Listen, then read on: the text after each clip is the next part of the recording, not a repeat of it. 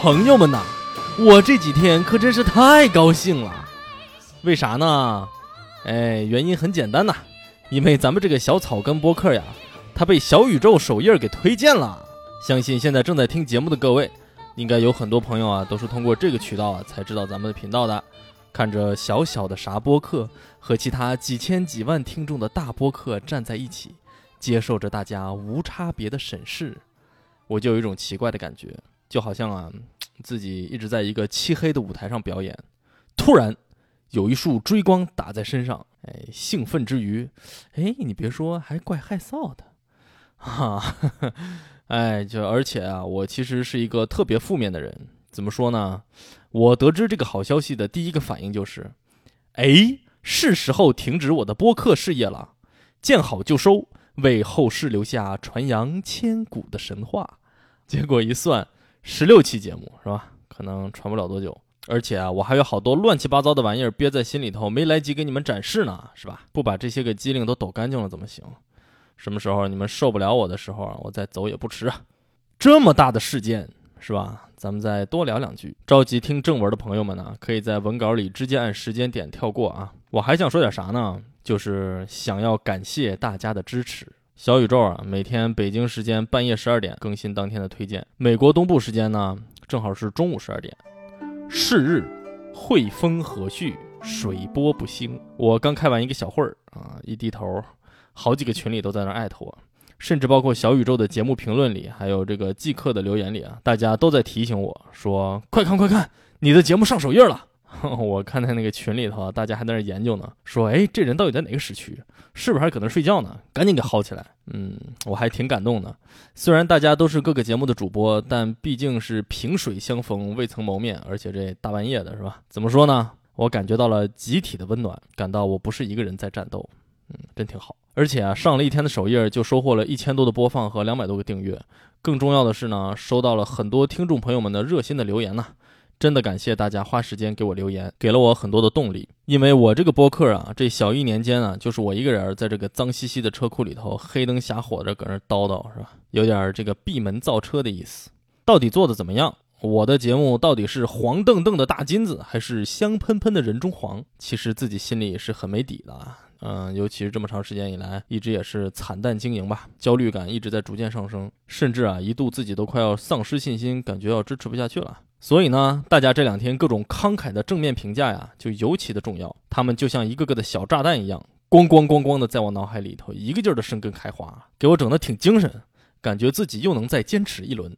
啊，所以呢，如果您喜欢我们的节目呢，那就赶紧，请您不要吝啬您的言语和感情，多多支持咱们这个目前来讲还是孤军奋战的幸运儿吧。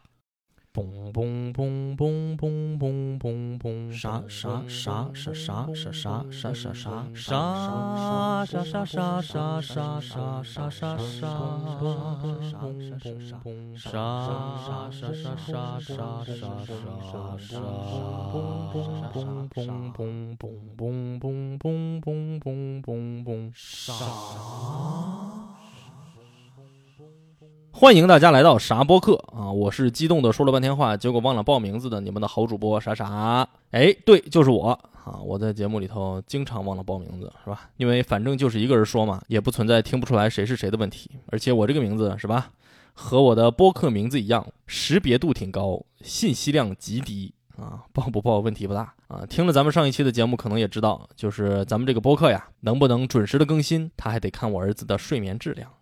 所以呢，我基本上已经放弃了追任何的热点，连奥运会这种长达一个来月的热点我都不敢奢求啊。咱们还是就干脆的彻底放开做自己。所以咱们今天来聊一个什么话题呢？这个问题问了也是白问呐啊，因为大家都看到咱们的标题和文稿了。嗯，这也是个问题，就是播客这个东西啊，它天生就没有悬疑感啊，因为内容它就明明白白的写在标题里。而且为了引起大家对话题的兴趣，每个播客都会在节目的介绍文稿里头详细的列出内容的时间点。尤其最近，不知道大家发现了没有，播客圈也开始越来越卷，文稿里已经开始精致排版，甚至都图文并茂了啊！结果那天我竟然还看见了 GIF 长动画，哎，慌张，我也得赶紧卷起来呀！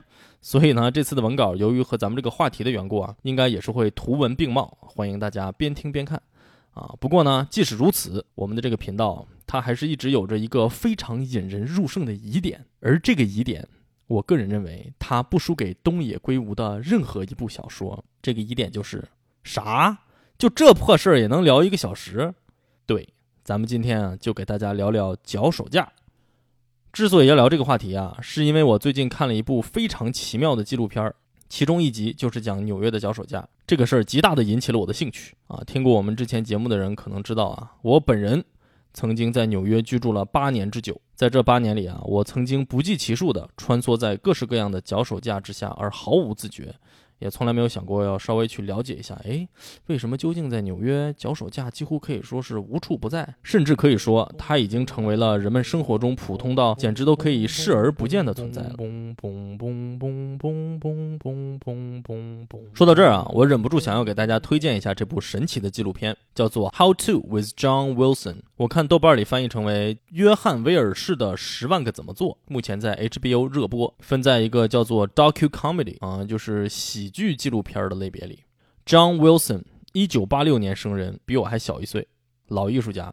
这个剧啊，基本上就是他每天捧个相机，从早到晚走遍纽约的大街小巷，拍摄各种奇奇怪怪他觉得特别有意思的事情。而且他还会大量的去采访各种各样的路人，然后呢，再把所有的这些他拍的不知道多少个小时，甚至可以说是无穷无尽的视频，通过讲一个故事，或者是以展现个人思考的方式，把它串联起来。成为一部让人感到非常好笑、奇怪，看到后头还让你感到有一些不安的这种纪录片儿啊！目前只有第一季啊，一共才六集，哎呀，集集看的你是百爪挠心、欲罢不能啊！因为他的采访量巨大，所以呢，就经常能够采访到一些特别奇奇怪怪的人，奇怪到了咱们这个节目啊都不能给大家细讲的程度啊！真正的是用肉身在给大家证明林子大了什么鸟都有的这个生活哲理。另外，这套片子里头啊，视频素材之丰富，超出你的想象。比如说，就有一个镜头，一个女的突然从地上抓起一只鸽子，放在一个纸袋子里头，然后扬长而去；或者呢，是一个人晃晃悠悠的倒挂在脚手架上吹笛子。要么就是一群警察在纽约的地铁站里头清洗满地的血迹啊，并且把清洗完的东西啊装在了一个巨大的纸袋子里头，装上警车带走。我还看到一个，他竟然抓拍到啊一个美国的老牌的知名的影星，在那儿细致入微的、特别优雅、孜孜不倦的搁那儿刷地铁卡，咔，咔，咔，慢慢悠悠的刷了十次都没刷过去，最后转身离开的镜头。哈，而所有的这些精彩镜头啊，都是没头没尾啊，似乎是作为忙碌的纽约的一个普通的瞬间，就这么简简单单的出现在他这种颤颤巍巍啊啊缺乏自信的这种话外的独白里头。而对我来说呀，这部片子最吸引我的是他不断在节目中穿插的非常非常细小和繁琐的那些城市的小细节。他可能会对着地铁上地上滚来滚去的饮料瓶子拍个半天。或者是用一组特写镜头去拍这个垃圾袋里头钻出来的巨大的老鼠，或者呢是用一个长镜头来展示纽约街头在高楼大厦脚底下堆积如山的垃圾。所有这些，他自己似乎是有点好像恶趣味、玩闹性质的观察，其实反映了真正埋藏在光鲜亮丽的这些高楼大厦呀、霓虹灯闪烁的广告牌的背后，这个鱼龙混杂、破败肮脏的纽约城，对于每一个生活在其中的我们的真正样貌。也给了我这样曾经长期居住在纽约的，怎么说呢？大过客是吧？一种非常非常真实的感受啊！这个剧啊，现在在 B 站里头就能搜到，还带中文字幕的。嗯，虽然有一点可惜啊，其中一集啊，因为其中有大量的画面，实在是有点难以描述啊，所以就只放了个简介。但是其他的五集还是有的，所以啊。不论大家有没有去过纽约，打不打算去，甚至你可能会说：“哎呀，其实我对纽约完全不感兴趣啊！”啊，我还是要给大家推荐推荐，是吧？因为在这个里头呢，你除了收获一些无法挽回的这种三观的崩裂以外，是吧？我给你保证啊。真的离谱。除此之外呢，你还可以了解一下一个城市被我们踩在脚底下的时候的这种真实的样貌，多好！哎呀，精彩！一不小心又说远了啊。咱们说回到这个纽约的脚手架。话说纽约到底有多少脚手架？如果你正在或者曾经去过纽约，那么你一定啊对这种大街小巷随处可见的这种各式各样的脚手架绝不陌生。那如果你没去过纽约呢？哎，也没有关系。啊，大家如果感兴趣，并且掌握了这个科学上网的小技巧，好，我可以带领大家一起来做一次冲浪式的调研，做一个趣味的小实验。如果你打开谷歌地图啊，然后找到纽约，再把谷歌街景的那个小人啊，你就随便啊，随意、随机、随缘，是吧？遵循这个四随原则，拖到曼哈顿岛上的任何一个十字路口，然后在随之出现的街景里头，如果你眯起眼睛转着圈仔细找，是吧？你都不用挪动脚步，你就有百分之九十的几率能够找到一个脚手架，亲测有效。嗯，为什么我的播客迟迟不能更新？嗯，可能就是因为我经常一不小心就搁那整宿整宿的地图上搁那拽来拽去，玩的不亦乐乎吧？哎。纽约 DOB Department of Buildings 就是房屋管理局啊，在它的官方网站上有这么个地图，上面明确的标注了每一个向当局提交了报批申请，并且目前啊正在使用中的脚手架的位置啊。我在咱们的这个文稿里啊也会贴上这张图啊。友情提醒：有密集恐惧症的朋友不适合前往观看啊，因为这个地图上啊每一个脚手架都被用一个蓝色的圆点来表示。蓝点的大小呢，表示了它在这个世界上存在的时间，而曼哈顿。已经密密麻麻的被各种大小的圆点挤满了，基本上成了一个粘稠的蓝色固体。布鲁克林和布朗克斯紧随其后，以曼哈顿为圆心啊，密度在慢慢的变小，逐渐的扩散出去。曼哈顿岛按照十九世纪初的规划一直延续至今，方方正正的十二条南北向的大道和一百五、六十条东西向的街道相互交错，形成了两千多个长方形的街区。到了如今呢，基本上每一个街区都至少能够找到一个脚手架，甚至有个别的街区被脚手架覆盖的大楼。竟然有十个之多。根据纽约房屋管理局的这个网站的统计啊，现在纽约市一共有超过九千个脚手架正在使用中。而如果你把这些脚手架首尾相接呢，那么它的全长有将近五百公里。什么概念？就是你匀速啊，沿着这些脚手架开车观光，保持八十公里每小时，还得开六个多小时才能看完啊，就是这么的夸张啊！而且这么多的脚手架，它也养活了一个巨大的产业。根据统计呢，全美二零二零年。脚手架工业的市场总额啊，估计有个一百三十七亿美金呢。而仅仅在纽约市就有超过十亿的市场份额。这里头啊，就养活着大量的脚手架的供应商、工程公司和结构设计公司。How to with John Wilson 在脚手架这集里头，他还专门跑到新奥尔良去参加了一个全是由脚手架公司参与和举办的学术会议，见识到了各种各样的脚手架的设计和很多其他奇奇怪怪的东西。他还采访了几个纽约的脚手架公司，大家都说。哎呀，生意老好了，一年比一年赚的多呀！哎，为啥东北话？因为纽约处于美国的东北，对，大概就是沈阳这么个纬度吧。哈，我还在刚刚那个网页上看到了申请这些脚手架的建造许可证的公司数据。这种许可证啊，一般是由工程公司或者是结构设计公司来申请。我就看到有这么五家公司啊，包揽了将近一半的建造申请，而最多的一家呢，竟然独自囊括超过一千两百个申请，占目前脚手架总数的百分之十三。我还特别的好奇，专门去查了一下这家牛逼哄哄的公司，结果不知道是不是没查对，啊，它看起来就是位于长岛的一所小小的住宅里头的一家结构设计公司，而且它也没有官方网站，在网上甚至都很难查到它的任何信息，特别的有神秘感，给你一种隐形富豪的感觉。你就感觉他那个三室一厅的小房子地底下，肯定藏着一个十几层地下室的黑暗帝国。那么，到底是什么原因让纽约有这么多的脚手架呢？好，咱们这就开始聊点别的啊。这个对，咱们在这个进一步揭秘这个整个节目的文眼之前啊，还是要全面一点，是吧？绝对不是拖时间啊。而是为了让大家对这个问题有一个整体的了解，从而啊，在咱们节目的末尾呢，获得一个这种高屋建瓴的快感啊。对，所以呢，咱们有必要来稍稍讲一讲脚手架它到底是个什么东西，是干嘛用的？毕竟大家也不是经常接触这个东西，不像我是吧？曾经有一段时间，恨不得得天天上工地啊，时时刻刻都穿梭在脚手架的丛林之间，过着虽然戴着安全帽，但是特别没有安全感的日子。嗯，好了，咱不说太多啊，简单的聊一聊。话说，在春秋战国时期，周天子势力微薄，诸侯群雄四起。盖城墙的时候就用到了脚手架，哈，因为在古城墙上啊有许多分布均匀的孔洞，而且呢，在许多洞眼中还能找到腐烂的这种木杆的痕迹。这些洞眼啊，就是用来固定脚手架的啊。这个其实不难理解了啊，因为脚手架呢，它就是为了解决一个叫做够不着的问题啊，而被临时搭建出来的一种暂时的工作平台吧。所以呢，在世界的各地，它都是从古至今都在被广泛采用的临时结构。现在的建筑工地上呢，使用的一般最多都是这种钢制的或者是铝合金制的脚手架啊。这种脚手架都是方方正正的网状结构，一般在地面上有一个类似于地基的这种底座啊，然后架立起竖向的立杆啊，作为主要的承重构件，然后用横杆啊把立柱连起来，再加上斜杆作为稳定结构的构件。之后就是安装平台呀、简易的楼梯啊等等这些部件吧，让人们可以在上面任意的行走和运送建材。我在美国这边工地上啊见到的大多是所谓的门式脚手架，这种架子它不是一根根单独的杆子，而是按照着一定的尺寸啊，将立杆和横杆提前焊接成了一个门的形状。这种类型的脚手架安装起来特别的方便。我在工地上啊就看到，只要一两个工人就能很快的组装起来一个好几层的脚手架，你就感觉这难度啊比你安一个宜家的柜子低多了。而且不要以为我感觉迟钝，我已经敏锐地观察到，我再讲个十秒钟脚手架的工程细节，你们就要换台了。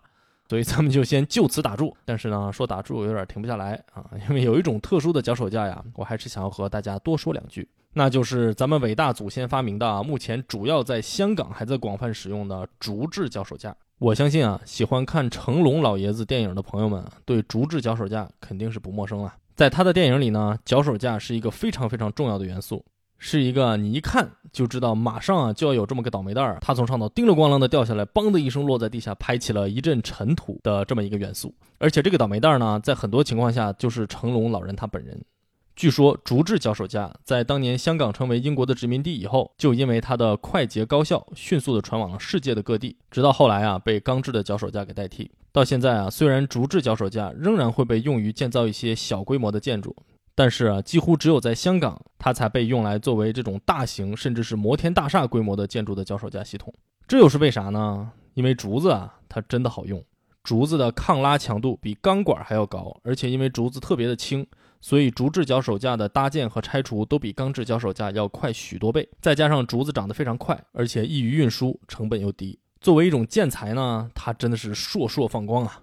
但是为什么没办法在世界范围内普及呢？哎，这也是由于它的自然的属性啊。由于竹子是自然的原料，很难被加工成为魔术化的结构构件，这也就导致每一个竹制的脚手架它都是独一无二的。同时呢，它还要求从事竹制脚手架安装的工人啊，要有着极为丰富的经验，因为从选择优质的竹子到稳固的打好每一个节儿。到精确的再把脚手架按照建筑的轮廓拼接在一起，并在过程中还要进行不断的调整，保证结构的稳定。就光打结这一项啊，据说啊就要好几年才能够熟练。所有的这些东西加在一起，竹制脚手架的制作工艺啊，基本上要归于艺术的范畴了。我在文稿里啊也放了几张高层建筑的竹制脚手架，大家可以去看看，感受一下。这些超大规模的脚手架，一根一根竹子，一个节儿一个节儿的打好建成以后，过不了多久，等到工程竣工，又会被一点一点的拆除掉，露出建筑本来的样貌。整个过程啊，甚至会让你想到藏传佛教的坛城沙画，僧侣们历尽千辛万苦，耗费超长的时间，拿沙子一点一点画出来的这种巨幅的画作，一旦完工，一吹一擦没了。从这个维度上讲，我甚至觉得竹制脚手架它已经超越了艺术的范畴，简直要走入宗教的领域。但是如今呢，即使在香港，竹制脚手架也要面临被淘汰的危险。原因也很简单，因为脚手架工人后继无人呐。我看到一篇文章说啊，现在仍然活跃在市场上的熟练工人可能还不超过五十个人，可以说已经是岌岌可危。而年轻人呢，却很少有意愿参加这个又辛苦啊又危险的工作。所以可能再过个几十年吧。这门手艺啊，就会最终退出历史的舞台啊，被这个钢制的脚手架取代吧。好啊，咱们聊了这么半天的脚手架啊，关于纽约的脚手架成灾，喜欢思考的朋友们可能已经得出了属于自己的答案。哎，这题太简单了，纽约的脚手架多，那肯定是因为城里的建筑工地太多了呀。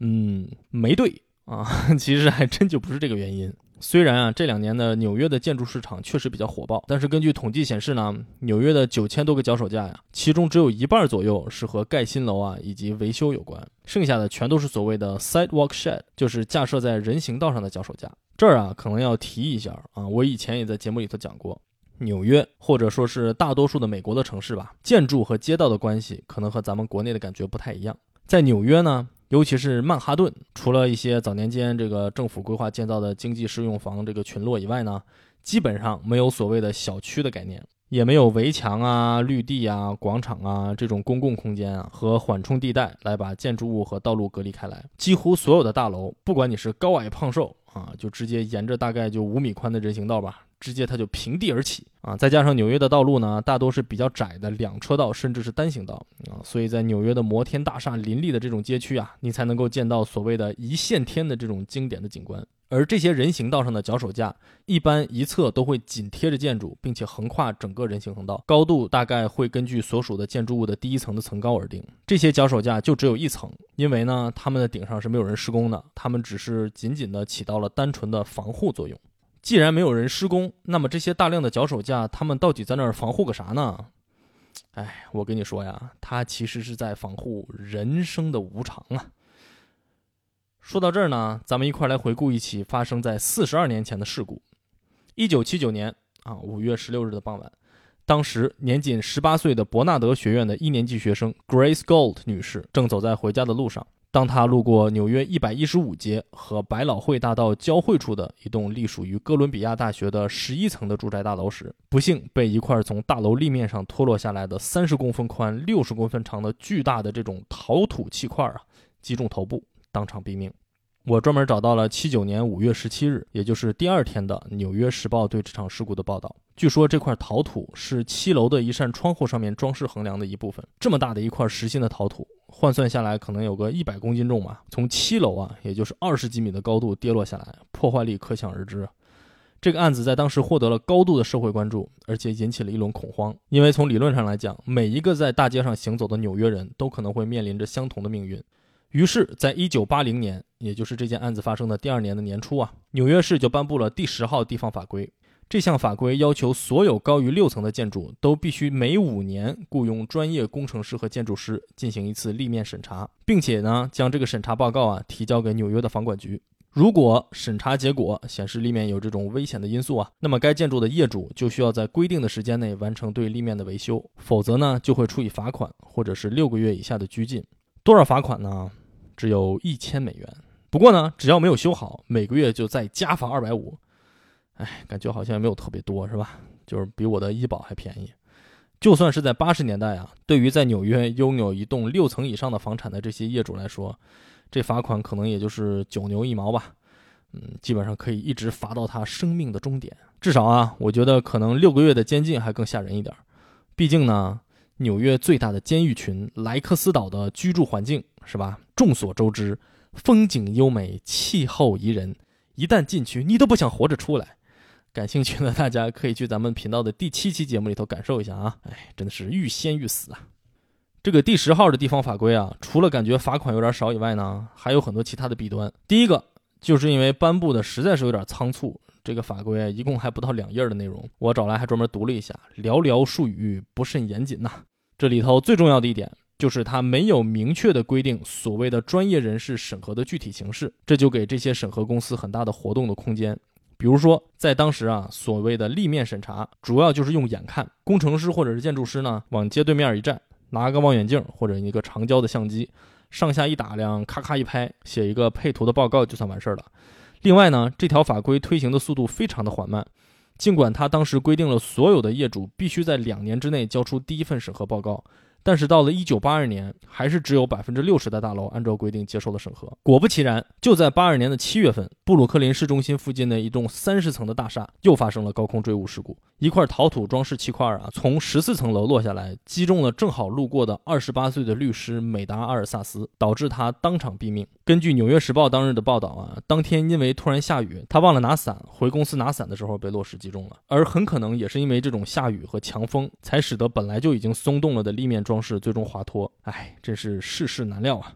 自此之后，第十号法规的有效性啊，一直在受着公众的质疑。到了九七年的年底，不知道咋了，可能是冬天太冷了。在十二月下旬的短短的两个星期里，连续发生了一系列的立面坍塌事故。这其中啊，还有几起非常离谱的，比如说十二月十五日，麦迪逊大道上一幢三十九层的大厦顶层立面坍塌，整个周边的地区啊，就突然开始下起砖头雨啊。十二月三十号早上，在时代广场附近的一栋办公楼啊，它以陶土为主要装饰气块的立面，在一场暴雨中整个就塌掉了。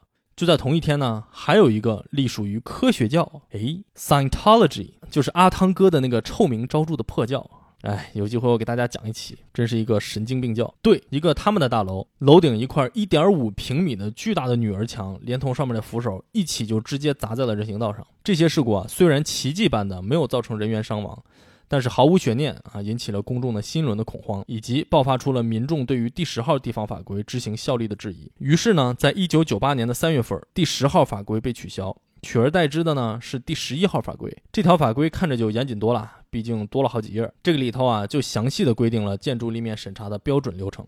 最重要的是，这里头还规定啊，进行审核的工程师或者建筑师必须借助悬挂式的脚手架等等的方式吧，对沿街立面进行详细的观察。我去搜了一下，还真有一些专业立面审核人员检查立面时候的这些视频，他们基本上啊就像擦窗户的那些蜘蛛人一样。用一根绳子从楼顶上掉下来，然后呢，手里拿了一个橡胶头的这么一个小榔头，真的是挨个的去敲打每一个看上去有点问题的这种立面的装饰物，什么窗台啊、窗框啊、小雕塑啊这些东西，只要看着有那么一点裂缝，就去敲一敲啊，去看看有没有松动。这样的详细的排查，我相信啊，肯定要比离大老远拿个望远镜看看三十几层楼上的砖块啊要靠谱多了。另外呢，第十一号法规还规定，一旦一栋大楼在审核中被鉴定为有危险的成分，那么在立即展开维修工作之余呢，业主还必须马上建造有效的保护措施，来防止行人受伤。什么保护措施呢？朋友们注意了啊，文眼终于要来了，就是在人行道上搭设脚手架。哎，听了这么半天，可能大家要开始批判资本主义了。你瞧瞧，这美帝国主义感情也有豆腐渣工程是吧？这么多的高楼大厦，怎么还能往下掉砖呢？啊，人民脑袋瓜子的安全都根本得不到保障了。哎，这就不得不提到纽约市建筑的这个年龄构成。这儿有一个干货预警啊，就是接下来的几分钟里头可能会涉及比较多的历史数据啊。大家要是觉得干哈，我这么大脑袋，我用你教，我就不乐意听这个有事实依据的。啊，那你可以跳过啊。下面这段的中心思想我都给大家总结好了，就是要说纽约的楼很老啊，有多老？为什么老？怎么个老法？总之一个字就是老。咱们的文稿里有一张图啊，用颜色来标注了纽约建筑的建成年份啊。我们从这张图里头很，我们从这张图里头很容易可以看出来，城市的街区大部分还是由蓝色或者紫色构成的，而黄色的区域非常的少。文稿里我还放了一张图表。啊，上头表明，在纽约将近百分之七十的建筑都是在一九三零年以前建成的。这很大一部分原因是因为纽约在二十世纪初吸引了大量的移民和劳工来此打拼。在一九零零年到一九三零年这短短的三十年间，纽约的人口啊，从将近三百四十四万人，几乎暴增了一倍，达到了六百九十三万人之多。而自三十年代以后，虽然你虽然纽约的人口构成一直在改变，但是纽约的人口总数却没有再经历过这种幅度的增长，建造的需求呢也就逐渐的缓和下来了。根据二零二零年的人口普查，纽约现在有八百八十万左右的人口，从一九三零年到现在这九十年间的人口增长啊。还不到当年三十年间人口增长的一半，所以啊，你也可以想象为什么大量的建筑，尤其是住宅，都是一九三零年以前建造的了。据统计，纽约住宅建筑的平均年龄已经达到了惊人的九十岁。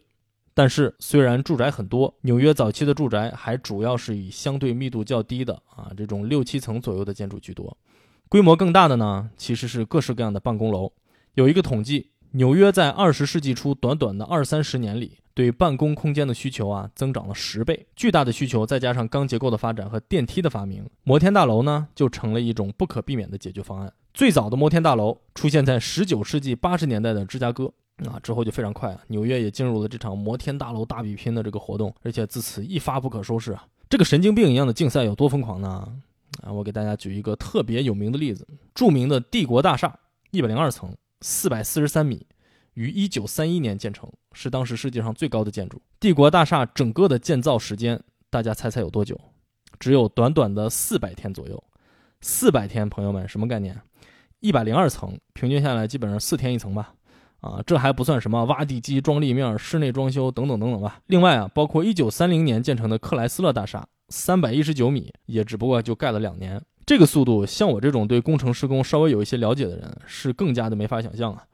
我当年监工的这个楼啊，十层，场地面积还不到人家的八分之一，盖了小两年才交工，四百天，哎，你就感觉这不像是资本主义速度啊，这简直是社会主义速度。但是这问题啊，也就随之而来了。这种抽了风一般的大型土木，其实留下了很多的后患。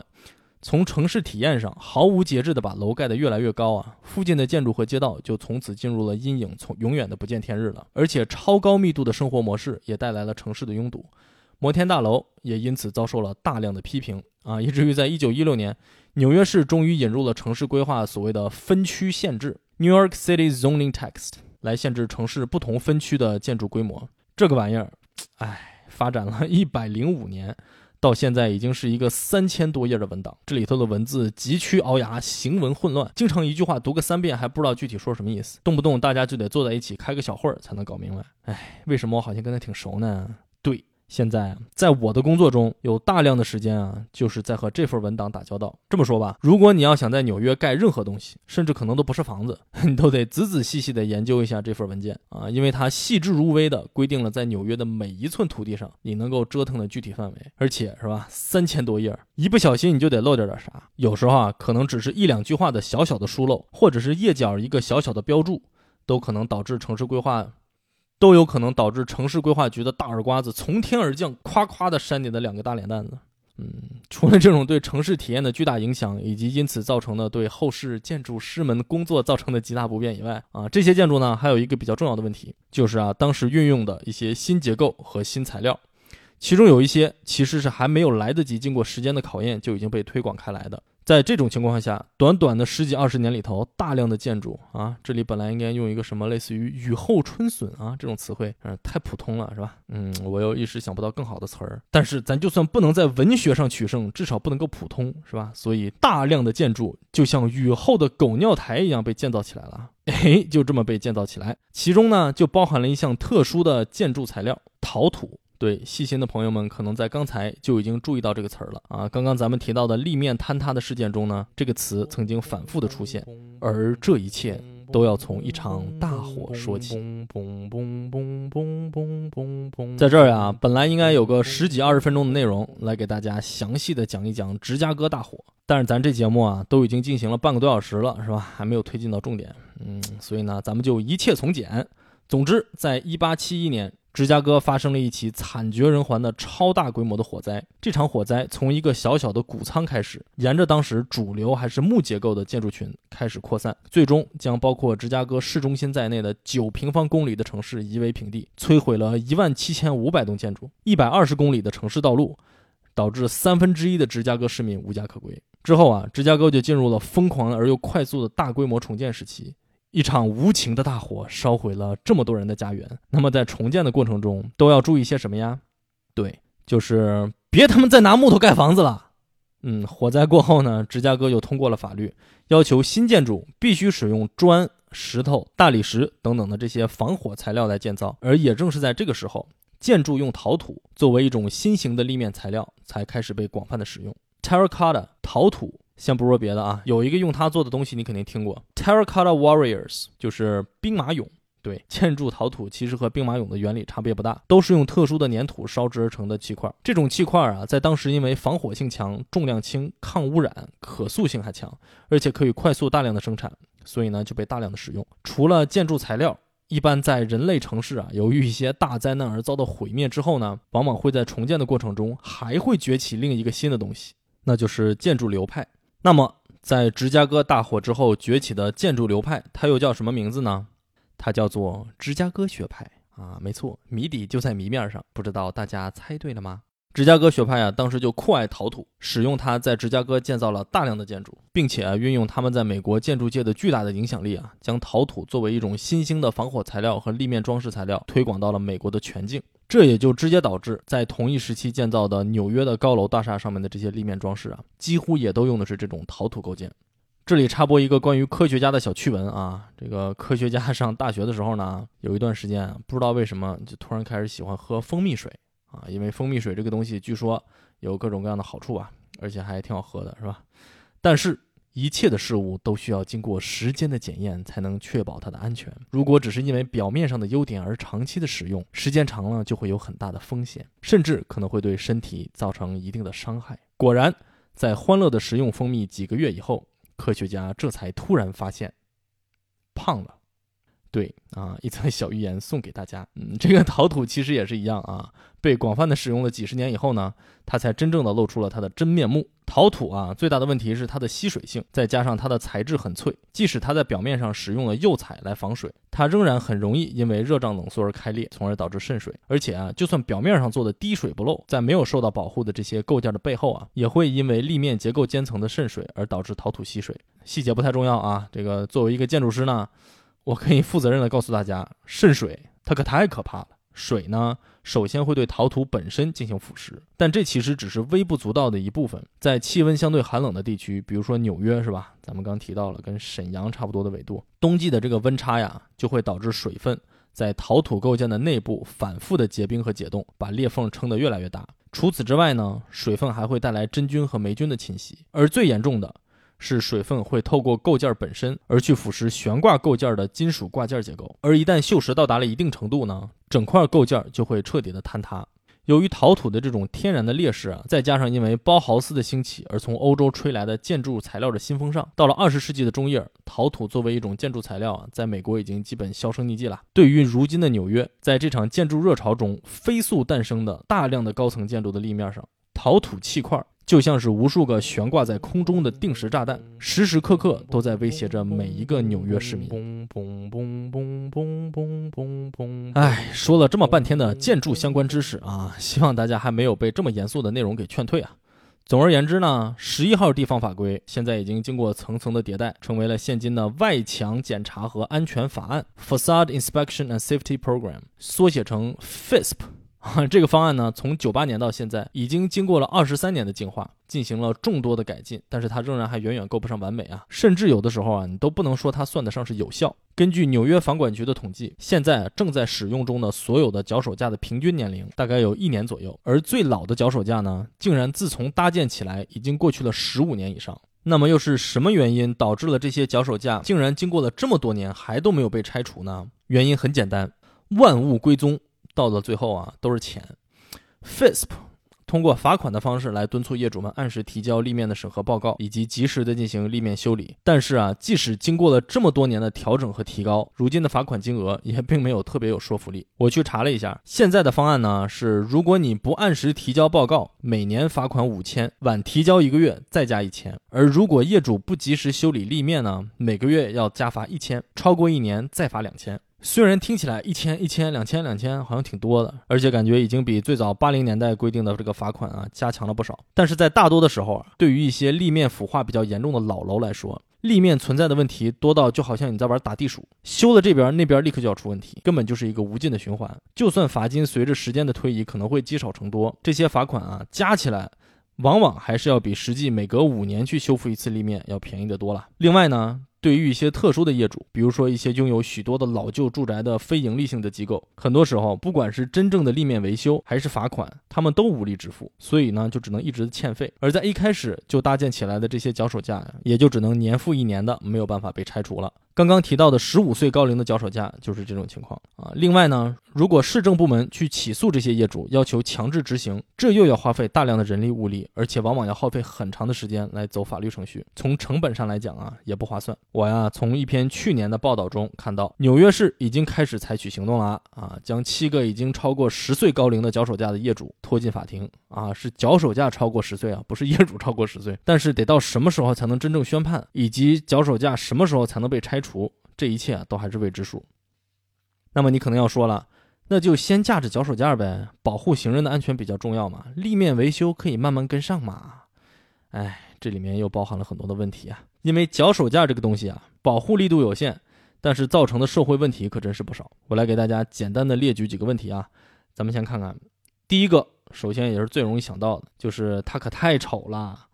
咱们都不用说它是怎么怎么覆盖了几乎纽约所有有名有姓的建筑，或者是静悄悄地出现在每个街区，偷偷摸摸地从你的背后探出头来，啊，粉碎性的破坏你在纽约大马路上咔咔自拍时候的美好心情，是吧？就很简单的，它会从潜移默化中改变你在城市中行走的基本体验。有研究表明，行人啊更愿意选择在没有脚手架一侧的人行道上行走，这就导致人们会因为人行道上的脚手架而选择在道路中间而不是路口过马路，也就更容易造成交通事故。除此之外，脚手架遮挡住了沿街立面的店铺标识，也就让这些店铺更难被人发现，影响店面生意的同时呢，也会大大影响你逛街的乐趣。很多埋藏在这种长期得不到拆除的脚手架下面的店面啊，就开始想各种办法来装饰自己门口这些丑的要死的钢管啊，就开始往上头缠一些假的植物、小彩灯、横幅啊，有的甚至呢是非常夸张的万圣节的装饰等等等等吧。你可能会觉得，哟呵。这不是成功的调动了广大市民，让他们积极的参与到城市街道文化建设的大潮中去吗？啊，但是这有个问题啊，就是这种啊完全没有任何规范限制的纯自发的行为，它可能会对城市的风貌或者是行人的体验造成许多的负面影响，甚至呢还会带来火灾的隐患。还有啊，脚手架对于视觉障碍人士非常的不友好，因为几乎所有的脚手架都会在这个一米多高的地方啊架设一个横杆和斜杆啊来稳定结构。而这个高度呢，正好是视障人士的白手杖探测不到的盲区，所以有很多视障人士都反映，只要一不小心稍稍走偏，就会撞到这些横杆。这呀，在拥有将近四十二万视障人士的纽约，可以说啊是非常的不人道了。还有一点，就是因为脚手架可以遮风挡雨，所以很多得不到安置的无家可归人士啊，就会住在脚手架下面，甚至会搭起自己的窝棚啊，一副要在这儿常住的这个架势。我当时啊，在纽约居住的时候，就经常会在大街上看到睡在脚手架下面的人。他们有时候用一个超市的那种小推车啊，装着他们全部的家当，然后就用一些纸板箱打一个地铺。而且他们总是穿着很厚的衣服，即使在夏天呢，也都会睡在一个棉被里。哎，当然了，这个如何安置流浪人员啊，是另一个巨大的社会话题了，情况非常的复杂。嗯，有机会可以跟大家聊一聊。但是这些还都是对城市体验方面的影响。脚手架的另一个巨大的弊端。就是它往往要成为犯罪活动的温床，这其中最重要的原因就是许多脚手架它们都存在照明不足的问题。哎，脚手架还要照明？对，因为脚手架呀往往要比街边的路灯要低，所以到了晚上呢，如果没有照明，脚手架下面就会是漆黑的一片。纽约的建筑规范里边明确的规定了脚手架的照明要求，而所有的脚手架在建设之初都要符合相应的规定。但问题是，谁也没想到这脚手架一干就十年呢？这就好比你俩逛街的时候，你妈跟你说：“哎，你帮我拿下包啊，我去上个厕所。”然后她一去就是十年，换成你也得坏掉啊。这些灯也一样啊，如果维修不及时呢，或者干脆就是遭受人为的破坏，到了晚上呢，这些脚手架下面就会成为游手好闲的无业游民聚集的场所，很多店铺甚至会因此被迫关门，因为人们都会主动的避开这些区域啊。还有一些脚手架呢，在建造的过程中，因为各种安全的要求啊，会被建成那种四面封闭的。有点像是隧道的形式，而这种地方啊，往往就会成为夜间抢劫的理想场所。为了应对这种情况，市政部门啊，就不得不定时的针对灯光供给不足的脚手架进行所谓的安全清扫，责令业主按照规定安装灯具。面对上面所说的种种情况，聪明的不得了的纽约市政府，哈哈，他在二零一一年。举办过一个国际射击竞赛，旨在开发出一种美观的、可以大规模生产和复制的脚手架系统。当时，一个宾夕法尼亚大学的学生和一家纽约的建筑公司合作。最终赢得了比赛，设计出了一个叫做“城市雨伞”的脚手架系统。这个系统就像它的名字一样，是在一个立柱上啊，像雨伞的伞骨一样搭建起很多弧形的支撑，并在顶部啊形成一个圆形的平面，以这种立柱结构为单位而组成的脚手架系统。这个方案后来啊，因为造价呢，被简化成了一个立柱只搭接四个伞骨，连接和固定顶上的十字横梁的简化结构。大家好奇的啊，可以去看看咱们的文稿里面的图片。这样呢，两排带弧形支撑的柱子呢，就形成了一个类似于哥特式建筑的拱顶的这么一个直观的视觉感受。而且，这样的脚手架由于不需要横杆，也对视障人士相对友好。再加上它纯白的构件和五颜六色的 LED 的环形灯啊，使得它和传统丑陋的脚手架形成了鲜明的对比。可以说啊，是在美观上以绝对优势胜出。啊，它也获得了当时许多建筑评论家的好评。当然了，它也不是完美的，是吧？首先呢，它虽然叫做城市雨伞。但是它会漏雨啊，甚至当年这个纽约市长和这个设计师在第一个落成的脚手架下面合影的时候，就被淋了一头的水，一时引为笑谈呢。啊，当然这是个小八卦了，这个问题现在应该已经修复了啊。嗯，而其实呢，它最大的问题是它造价昂贵，这个系统的平均造价是普通脚手架的四倍左右。你想想，一个业主为了逃避立面维修的费用，甚至愿意年复一年的交付罚款。那他怎么可能去使用这种极其昂贵的脚手架系统呢？所以，即使是十年之后，这个脚手架系统啊，在纽约仍然是凤毛麟角。在九千个脚手架中啊，一共也就有三四十个吧。而且，它只会出现在一些高端的奢侈品店面，或者是特别不差钱的那种建筑的面前啊，显得非常的不合群啊。但是呢，最近这种脚手架又开始活跃起来了啊，这又是为啥呢？其实啊，是因为由于新冠在美国的肆虐啊，导致许多的高档餐厅或者其他的商铺需要在门口搭建一些这种半永久的遮蔽设施啊，或者是创造一些室外的活动空间嘛。那么这种形式上相对美观的临时性结构呢，就又重新进入了大家的视野。但这个呢，其实已经跟我们今天讨论的内容关系不大了。而且呢，我之前为啥阴阳怪气的说聪明的不行的纽约政府？因为我觉得这个事儿啊，它特别的不合逻辑啊。请问纽约脚手架问题的根源是因为它不好看吗？啊，这就好像你拄个拐棍去医院和大夫说：“哎呀，大夫，我腿折了。”结果这医生给你看了半天，说：“哎，我们这儿呢腿是治不了的，啊，不过我看你这个拐棍啊，哎，真是难看，和您的身份不大相配，是吧？所以请看。”我们这儿有一款设计精巧、超轻碳纤维，可以折叠，一按按钮还可以伴随配音变成 LED 原力光剑的超级拐杖，物美价廉，价格只是普通拐棍的四倍，请您酌情购买，是吧？你肯定忍不住就想去抽它。而且除了外观以外，脚手架所面临的问题啊，可还多了去了。首当其冲的呢，就是脚手架安装工人和与脚手架相关的施工工人的安全问题。根据啊美国劳工局统计。每年和脚手架相关的工程事故啊，会造成四千五百人受伤和六十多人死亡，几乎有百分之三十的工地坠亡事故都和脚手架有关。而所有的施工工地中有百分之六十三，也就是大约两百三十万的建筑工人啊，都在脚手架上工作。建造和使用脚手架往往被列为是最危险的工作之一。我专门去搜索了脚手架工人的第一人称视角的视频来看啊。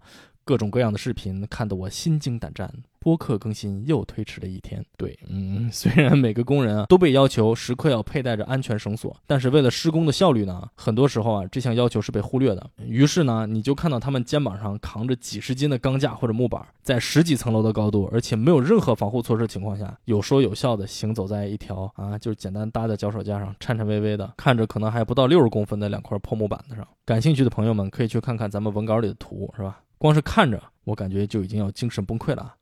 还有一个特别有意思的视频，录视频的这老哥啊，他在屋里头看着这帮工人，满嘴叫着：“完了，太吓人了，我要疯了啊，心脏病要犯了啊，又拉裤兜了。”给这个视频增味儿不少。视频快结束的时候，你就感觉他已经快吐了。And look, look, this, look at this planks. These those planks. They're not even secured in any kind of a way. Look at this guy. He's gonna come up. Oh God, I think I'm gonna fall. Brian, oh. Brian, look at this guy. Without a harness. God bless you, man. Oh, shit. If he would have fallen out in front of me, I would fucking just shit myself. Oh, he's brave. Oh, he's brave. Look at the boards moving. Oh, Brian. And he's building the scaffold as they go, sir. Oh, look at Brian. He just put that there and walked away from it. Oh, right there. 嗯，真的就是这么吓人。而且啊，在这些脚手架搭建的过程中， 由于工人的疏忽啊，也时常会有行人被掉落的工具砸中受伤的情况。我就不止一次的从正在被搭建的脚手架下面走过，啊，很多时候呢，这种事情不能避免，因为有的时候脚手架它会横跨整个街道，让你无处可走。而你在下面经过的时候，这些工人啊，他们也并不会因为要保护您尊贵的身躯而停下他们的工作，嗯，所以呢，我就只能一直扭着头看着头顶。啊，时刻警觉，看着他们有没有一时手滑，把我这条老命从他们的手里划走。过一个脚手架，脖子简直都要抽筋了。嗯，除了这些在建造和维修过程中的安全问题呢，现在的纽约啊，还面临一个更加严峻的考验啊。由于脚手架它是一种临时的结构，所以它的结构设计就不是能够支持长时间的使用的。而这些已经存在了几年甚至十几年的脚手架啊，它们的结构构件早就已经开始了不同程度的老化。如果不按时进行检修啊，就会随时有倒塌的危险。而且，由于没有严格的规章制度啊，在这些脚手架设立之初呢，都是所谓的 self-certified，就是安装公司啊自己拍胸脯说安装质量过关啊，我说行就行，是吧？而且之后呢，也很少再会回去进行安全检查。而事实上，这几年啊，就已经发生了很多起因为脚手架倒塌而造成的人员伤亡和车辆损毁的事故。这其中比较有名的呢，是2017年发生在 SOHO 的一起人行道上的脚手架坍塌的事故。一名年轻的女性啊，被砸在下面，险些丧命。SOHO 那可是正儿八经的闹市区啊，啊，没有更多的人员伤亡，简直是奇迹。说，因为大楼立面超出使用年限而产生安全隐患，而需要架设起用于检修的脚手架，因为超过使用年限产生安全隐患而需要被检修。你看看，这感觉已经进入了一个无尽的循环。纽约立法机构和房管局啊，为了这些老年的脚手架，来回来去的修改条例。我看啊，现在已经写在地区法案里的就有这么一项，就是按照脚手架的长度和过期的年份来确定罚款的数额，敦促大家赶紧用完就拆。而且纽约市的议会啊，他还要通过法案，要求所有超过使用年限的脚手架，每三个月就聘请专业的第三方检修人士啊，进行一次全面的检查。怎么说呢？虽然表面上是一种安全保障，但其实落实到最后啊，也都是一种变相的罚款嘛。啊！但是这些限制脚手架的新的法案总是难以通过。就像咱们节目一开始提到的，脚手架产业单单在纽约啊，就已经是一个每年超过十亿美元市场份额的巨大的产业，会想尽办法花钱和任何不利于他们的法案对抗。脚手架的问题到底有多难解决？我给大家举个例子：纽约市房管局清除脚手架行动的大本营，所有和建筑立面审查以及脚手架申请等等等等这些事务啊，都要经过这儿。啊！而且他们态度强硬，整天说要加大处罚力度啊，到外面罚款，说罚就罚，让你停工就停工。然后你回头一看，他自己的办公大楼已然被脚手架包了八年了。哎，我相信房管局手握大权，掌握各种资源，肯定每天都恨不得亲手把自己身上的脚手架抖了个干干净净，是吧？以儆效尤。哎，但是八年了，愣是毫无办法。好像直到去年，好像才拆掉了一部分吧。哎，也算是终于有个交代吧。一九九八年三月，一名十六岁的高中生在路过学校附近一座正在进行立面维修的大楼时，被工人由于建材摆放不当而掉落的砖块砸伤，几天后不治身亡。二零一五年五月，一幢大楼的窗台脱落，碎片击中了由奶奶推着坐在婴儿车里的一个两岁的小女孩，小女孩第二天在医院去世。就在事故不久前，才给这栋大楼进行立面审查的工程师，在随后的调查中被查出渎职。他甚至根本就没有去过这个大楼，就给出了写明立面合格的调查报告。二零一九年十二月，一名六十岁的建筑师在公司附近的人行道上行走时，被一块从十七楼掉落的砖块击中，当场毙命。这栋大楼在同年的四月份就已经被房管局查出了立面存在严重的安全隐患，并且已经处以了最高额度的罚款。但一直到事故发生。业主都还没有对立面和人行道做出任何的保护措施。二零二零年七月，一名男子在布鲁克林人行道上行走时，被坍塌的立面砸至重伤，而当时该楼正在进行非法改建。一项法规的制定啊，有时候啊，就好像在努力的在人的贪婪之中找到一个平衡。也许经过年复一年的迭代，我们能够最终找到一个方案。但是从现在来看，这一天还是离我们太远。也许就像是 Urban Umbrella 城市雨伞的 CEO 在接受采访时说的一样，脚手架对于纽约，它是一种必要的罪恶。脚手架的丑陋、昏暗，甚至还有凶险，都是我们在无可奈何之下做的最优的选择。而纽约这个永远都处在新旧交替中的城市。可能再也无法甩掉脚手架这根粗鄙不堪的拐棍了。这期啊，就先聊到这儿吧。哎呀，这期可真是做的不容易啊！啊，本来就是因为看了一个剧而产生的一个这么一个小小的想法嘛，结果一查起来就停不下来。嗯，看了大量的文章和新闻报道不说呢，我甚至还跑去翻阅了很多法律方面的文献。而且啊，这期节目最初的稿子有两万多字啊，我也是硬着头皮删删减减，才最终成了大家现在听到的这个样子。而且啊，即使是当时两万字的这个原稿啊，啊，也已经是删掉了大量素材的结果了。